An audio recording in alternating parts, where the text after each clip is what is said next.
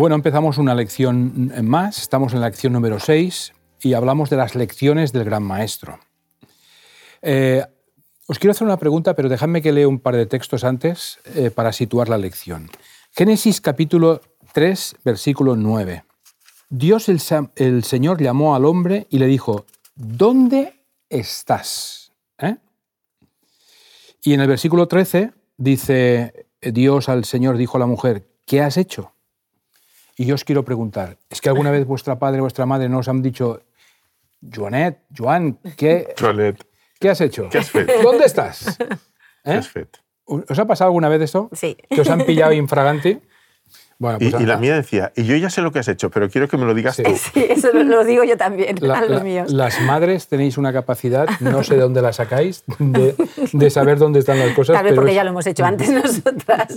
Eh, sin duda, alguna vez, algún momento, Dios nos ha susurrado, ¿dónde estás tú en este momento, verdad? Estamos un poco es una pregunta muy trascendental, ¿eh? porque no es de solo del aspecto físico, es ¿dónde estás? ¿En qué lugar te encuentras? Es que nos desubicamos con tanta facilidad. Sí, porque es fácil admitir que somos pecadores y que vivimos una sociedad pecadora, pero que nosotros necesitamos eh, de su ayuda, eso es diferente, ¿vale? Es diferente. Así que el problema supremo de la vida es cómo, cómo uno puede tener una, una, buena relación con el Señor, una debida relación. ¿eh? ¿Cómo puedo sentirme en paz con Dios? Este es el gran problema. Los judíos lo contestaban de una manera sencilla.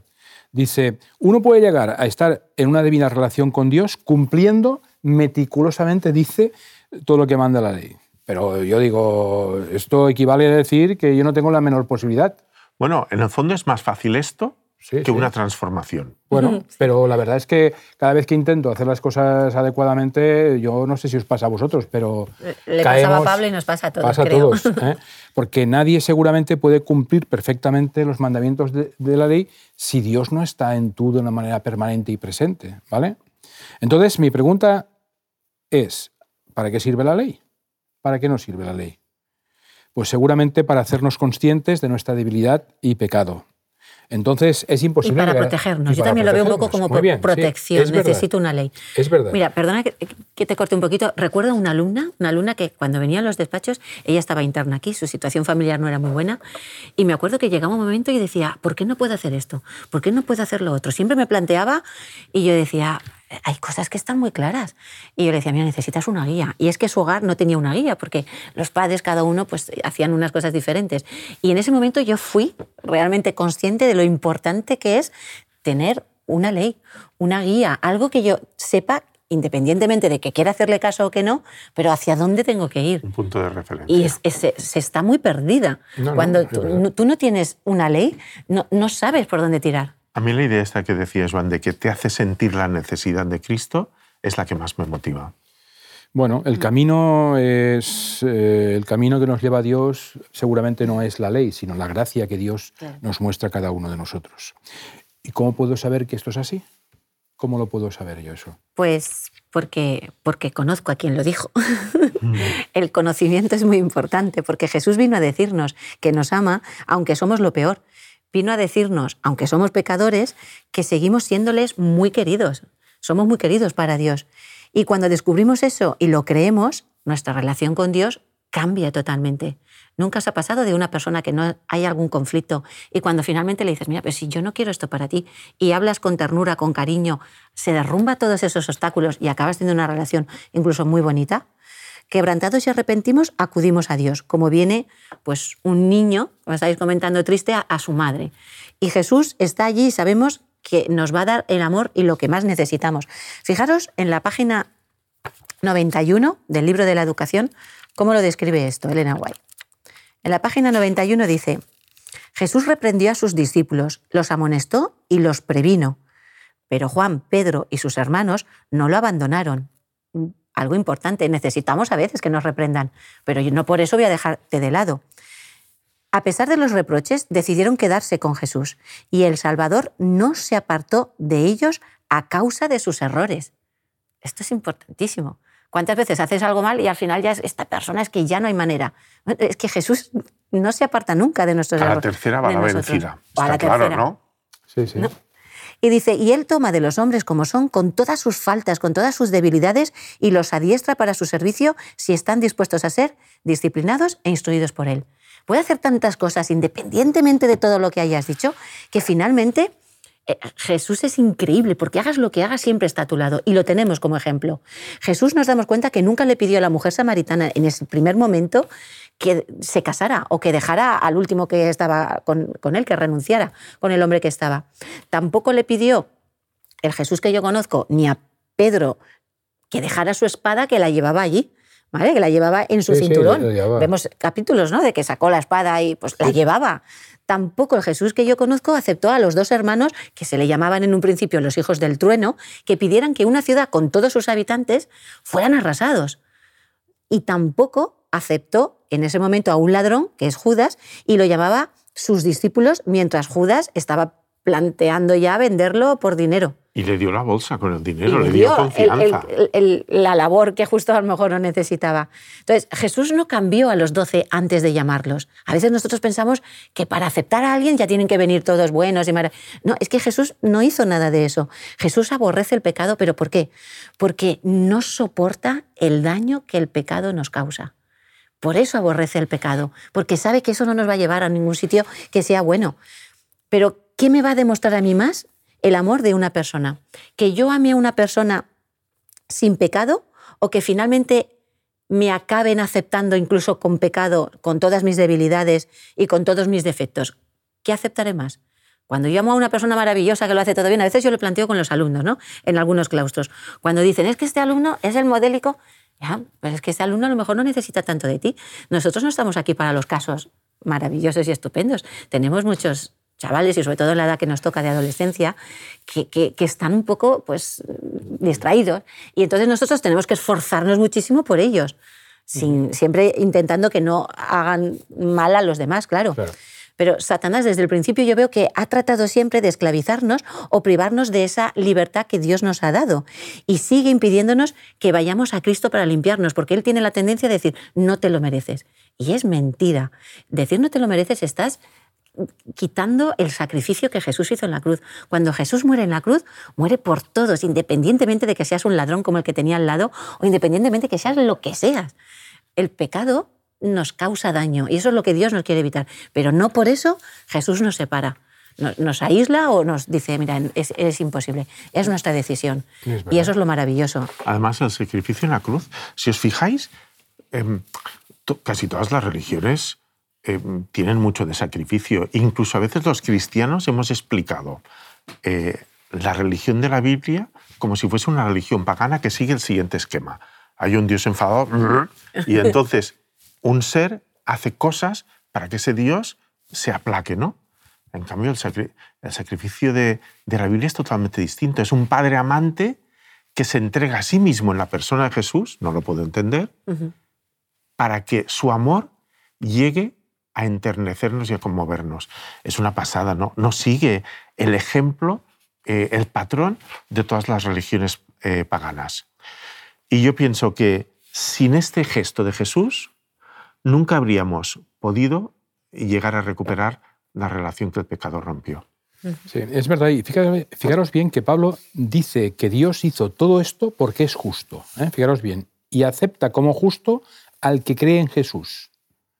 Eso quiere decir que Dios es justo y que acepta al pecador como si fuera justo, ¿no? Es una Nos mira a través de Jesús. de Jesús. Claro. ¿eh? Lo Qué natural, guay. lo Es, natural es maravilloso, porque si no, Claro. Qué triste lo que vería, ¿no? No, porque lo, lo natural hubiera sido Dios es justo y por lo tanto condeno al pecador como un criminal. Porque es así como actuamos nosotros. Claro. Y, y Jesús cuando viene, ese gran maestro nos da otra lección más, de no hagas esto. Porque como creador nuestro sabe dónde podemos llegar, nuestras habilidades, nuestras habilidades y capacidades. Por eso es importante nosotros intentar ver a la persona que tenemos delante, no por lo que nos está diciendo, que a lo mejor es bastante feo, ¿no? sino qué puedes llegar a ser tú. Y yo me imagino un Pedro y un Judas le veía pocas diferencias en cuanto a carácter. Incluso me atrevo a decir que lo que pone y lo que lees de Pedro al principio tampoco No es era mejor, tan maravilloso. Pero Pedro se entregó y Judas no. Esta es la clave.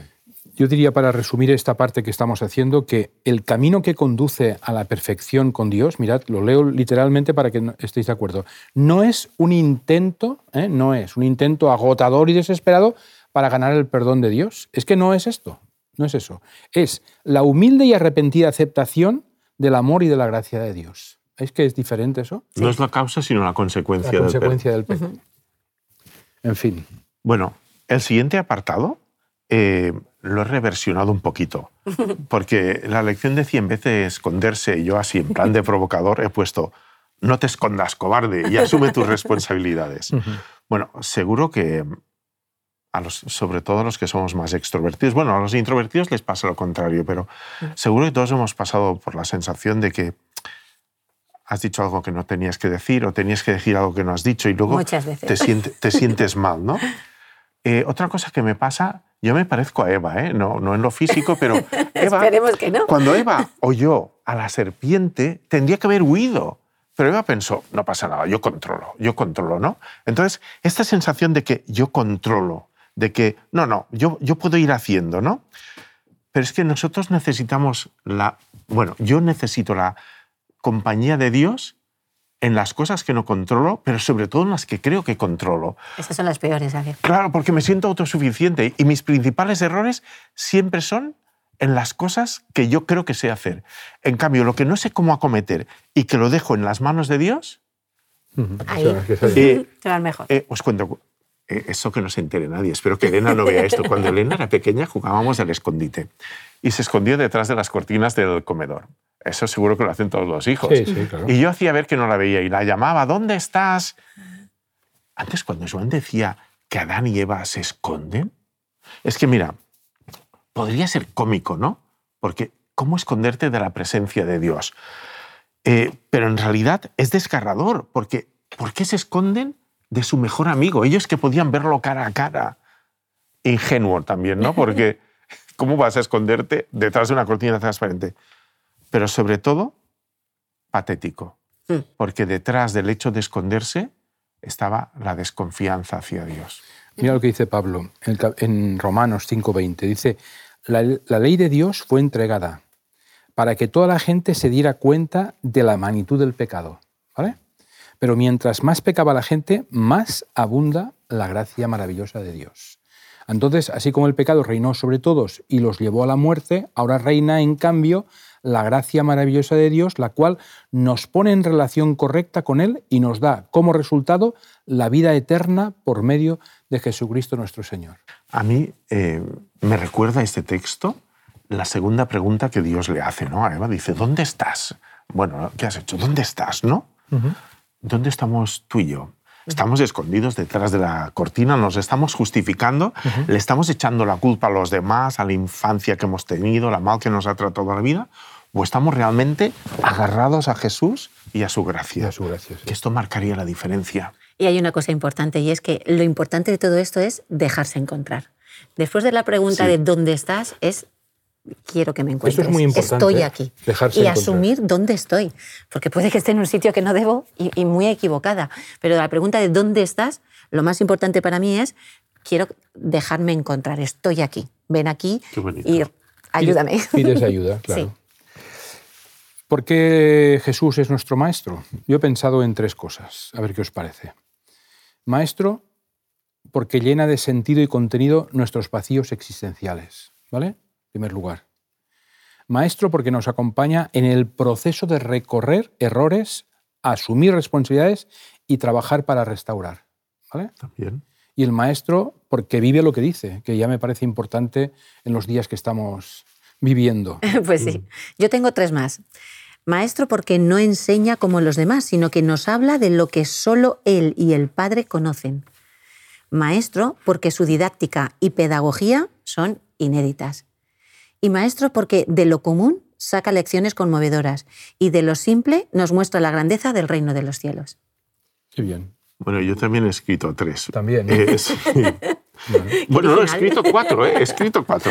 Vaya. Maestro porque interpela nuestra bondad de bisutería cuando nos pregunta, ¿puedo hacer el bien en sábado? ¿Cómo se sentirían? O cuando dice, oye, ¿puedo darles los restos de la comida a estos que tratáis como a perros?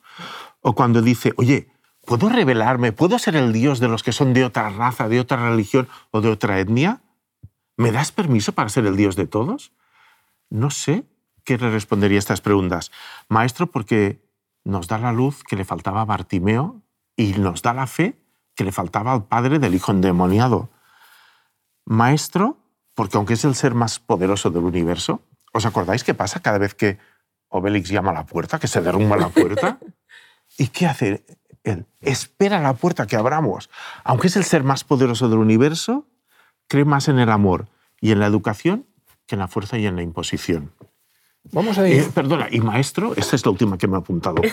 Porque como dice el pastor Bullón, conocer a Jesús es todo. Es Me encanta. Sí, la verdad es que sí. Vamos, se a, vamos a acudir a un texto que nos va a poner, que ejemplifica lo que acabamos de decir entre todos. Marcos capítulo 7 es un, un episodio que, si lo lees rápido, es difícil de entender. Debe- y los versículos de 24 al 30 dicen lo siguiente. Dice, de allí Jesús se fue a la región de Tiro y Sidón. Entró en una casa y quiso que nadie lo supiera, pero no pudo esconderse. De acuerdo, estaba cansado, tenía una presión muy fuerte, seguramente quiso ir a descansar. ¿vale? Porque una mujer cuya hija tenía un espíritu impuro, enseguida que oyó de él, vino y se echó a sus pies. La mujer era griega, sirofenicia de nacimiento, y rogó que echase el demonio fuera de su hija. Pero Jesús le, dija- le dijo, deja primero que sacien los hijos, no es bueno tomar el pan de los hijos y echar a los perrillos. Eso es una Es- es declaración... dura, ¿eh? Es- una declaración dura. Complicado de entender si no profundizamos un poquito más. Y ella respondió, sí señor, pero aún los perrillos debajo de la mesa comen de las migajas de los hijos. Así que entonces le dijo, por lo que has dicho, puedes irte, el demonio ha salido ya de tu hija. Y cuando ella entró en su casa, encontró a su hija en cama y el demonio había salido. ¿eh? La, la historia esta de la mujer cananea, vemos justamente... eh, Encima un- era extranjera, ¿eh? Claro, Sí. es, es justamente el rechazo de Jesús en contra de otras culturas. ¿eh? Eh, todos somos hijos de Dios para Él, todos somos hermanos unos de otros, por tanto, eso no tiene ningún significado. Claro, porque es importante conocer ¿no? el trasfondo de todos estos. Porque yo al principio, cuando leí por primera vez este texto, me acuerdo que yo dije, a mí me dicen algo así, me voy llorando ya a mi casa. Y por la insistencia de la mujer, finalmente consiguió a lo que había venido. Entonces te quedas un poco pensando, pero es verdad que los habitantes de la ciudad que hablaban griego, como esta mujer, ellos miraban con desprecio a los granjeros judíos y a la inversa también. ¿eh? Los granjeros que vivían en el campo, obviamente, pues se llevaban fatal. Y estos, como desprecia- se despreciaban unos a otros, en ese entorno aparece una mujer de un grupo étnico que los judíos mm, pues no apreciaban y que su hija pues tenía un problema y estaba enferma y venía a pedirle ayuda a ese gran maestro. Entonces, el que venga de otra cultura a pedirle a un judío eso ya es una valentía y el estar allí. La primera cosa extraordinaria aquí es primero eso, que Jesús está en un territorio gentil no entiende de fronteras. De hecho, yo muchas veces cuando hablamos de este tema siempre pienso, ¿en la tierra nueva? ¿Cuál será el idioma? ¿Cuál será la cultura? No, esto es el- la cultura del amor. ¿No hablamos en catalán? No, creo que no, pero no podría ser, podría ser. Pero lo que importa es que vamos a hablar con un lenguaje del amor, porque esa es la cultura que Dios nos está pidiendo, seas de donde seas. Entonces, Jesús estaba buscando un escape temporal en ese momento y su propio país le estaban atacando por todas partes. Entonces, hacía tiempo que los escribas y los fariseos ya le habían marcado, ¿no? Como que era un pecador, que estaba transgrediendo todas las reglas y las normas que tenían. Herodes incluso, pues en público también lo consideraba pues un enemigo, que, que- lo quería también librarse de él. Y finalmente llegaría la hora en que tendría que enfrentarse a sus enemigos de una forma abierta, pero todavía no, todavía no era. Y antes de que llegue esa hora, Jesús se va y dice, necesito paz. Porque es todo el trasfondo, es un poquito, pues, si leemos un poco el contexto, donde se encuentra, ¿no? Y en esa retirada de enemistad que tiene con el pueblo judío, en ese momento se va a un lugar con los gentiles. Y el rechazo de los, de los judíos en este momento es como una oportunidad para los gentiles. Sí, Jesús no, des- no desperdicia la ocasión. Eh, ¿Conocéis a mi perra? Os enseñaré luego una foto suya. Duna es una perra fantástica. eh. Es mayor ya. A veces cuando pienso que, que ya es mayorcita, me levanto, voy y la abrazo y le doy las gracias por haber vivido con nosotros. Pero cuando ellos te dicen que es una perra, no están haciéndolo con el cariño que yo le tengo a Duna, ¿no? Claro. Sino que lo están haciendo de un modo despectivo, como insultante.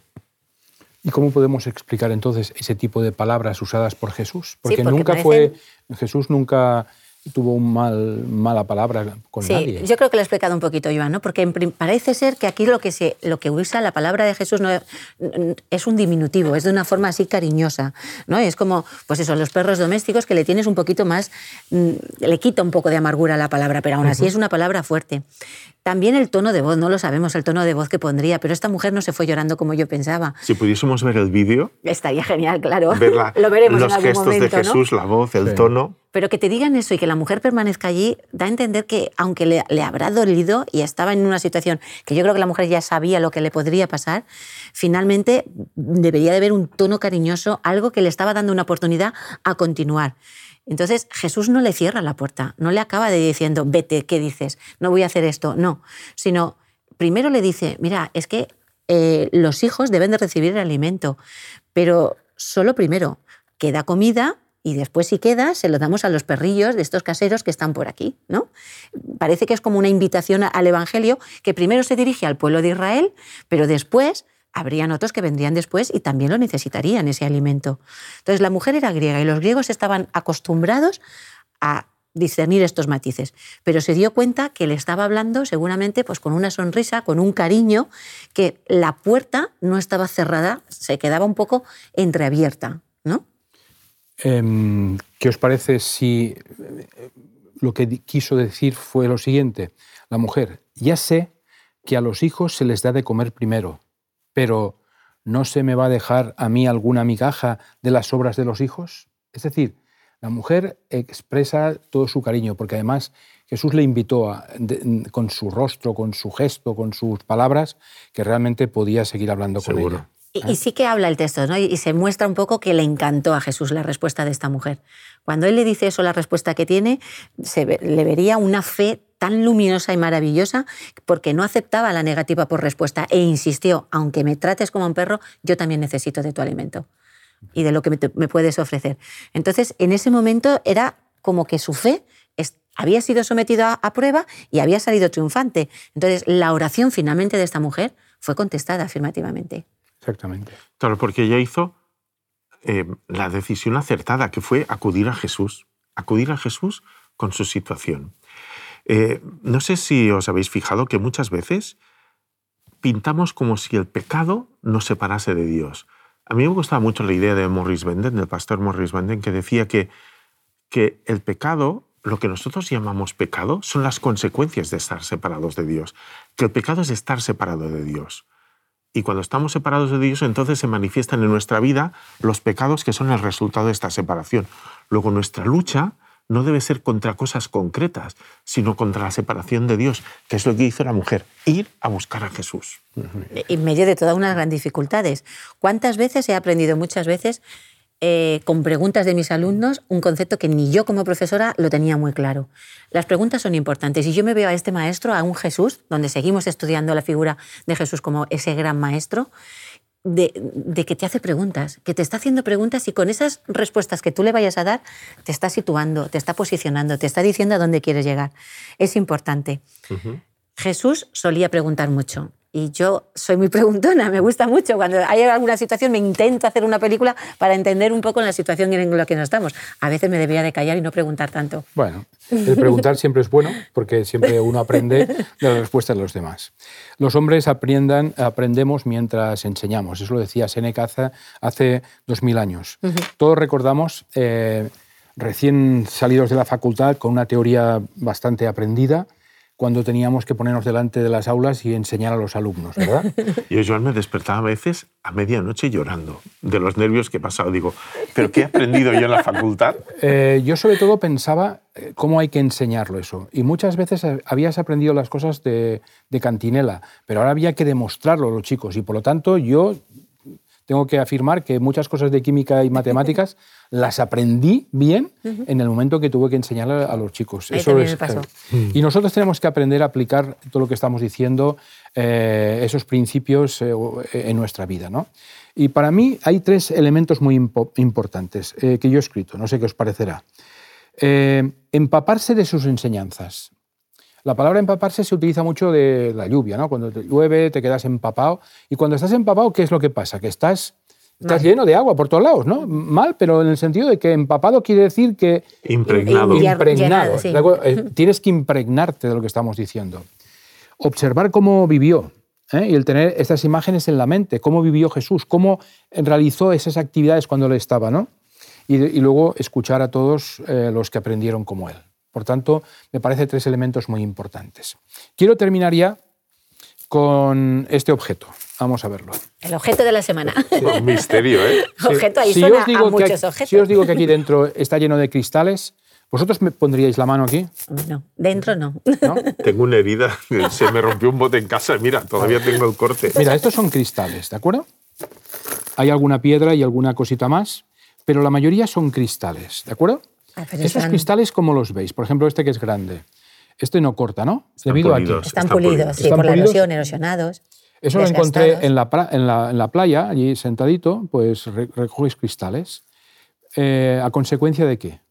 ¿A consecuencia de qué están así? Del Pues agua. de, de la erosión De que el agua, ¿eh? el estar mucho, mucho tiempo en él, ¿vale? Las eh, lecciones aprendidas de Jesús cada día, pues esto hace que modelen nuestro carácter Nos van puliendo y también. nos ¿no? van puliendo. Y este es un poco el ejemplo que deberíamos de tener. So- Somos, son de diferente color, diferente tamaño, diferente forma, igual que nosotros, que los seres humanos, pero no importa. Finalmente, para Dios... Me gusta esta eh, ilustración. son- Y, y es bonito porque. Y no pinchan, porque Exactamente. Yo, soy pinchuso, muchas veces soy así. No, no. Porque los lados cortante, puntiagudos te pueden sí. cortar y sin embargo esto ya no hace daño. Ya no hace daño. Impregnarnos de Jesús. Bueno, y, y pues- es bonito. Que el Señor nos ayude. Tenemos que terminar. Hasta la próxima semana. Gracias por vuestra atención. A ti. ¿Quién es Jesús para ti? ¿De qué manera puedes parecerte más a tu Maestro? ¿Te parece exagerado de parte de Dios pedirnos lealtad, fidelidad y obediencia? ¿Acaso no hacemos nosotros lo mismo en nuestras relaciones? Te invitamos a que participes de un grupo pequeño. Conviértete en una unidad de acción, en donde la Biblia, la oración, la fraternidad y la testificación sean vuestra esencia. Que Dios te bendiga.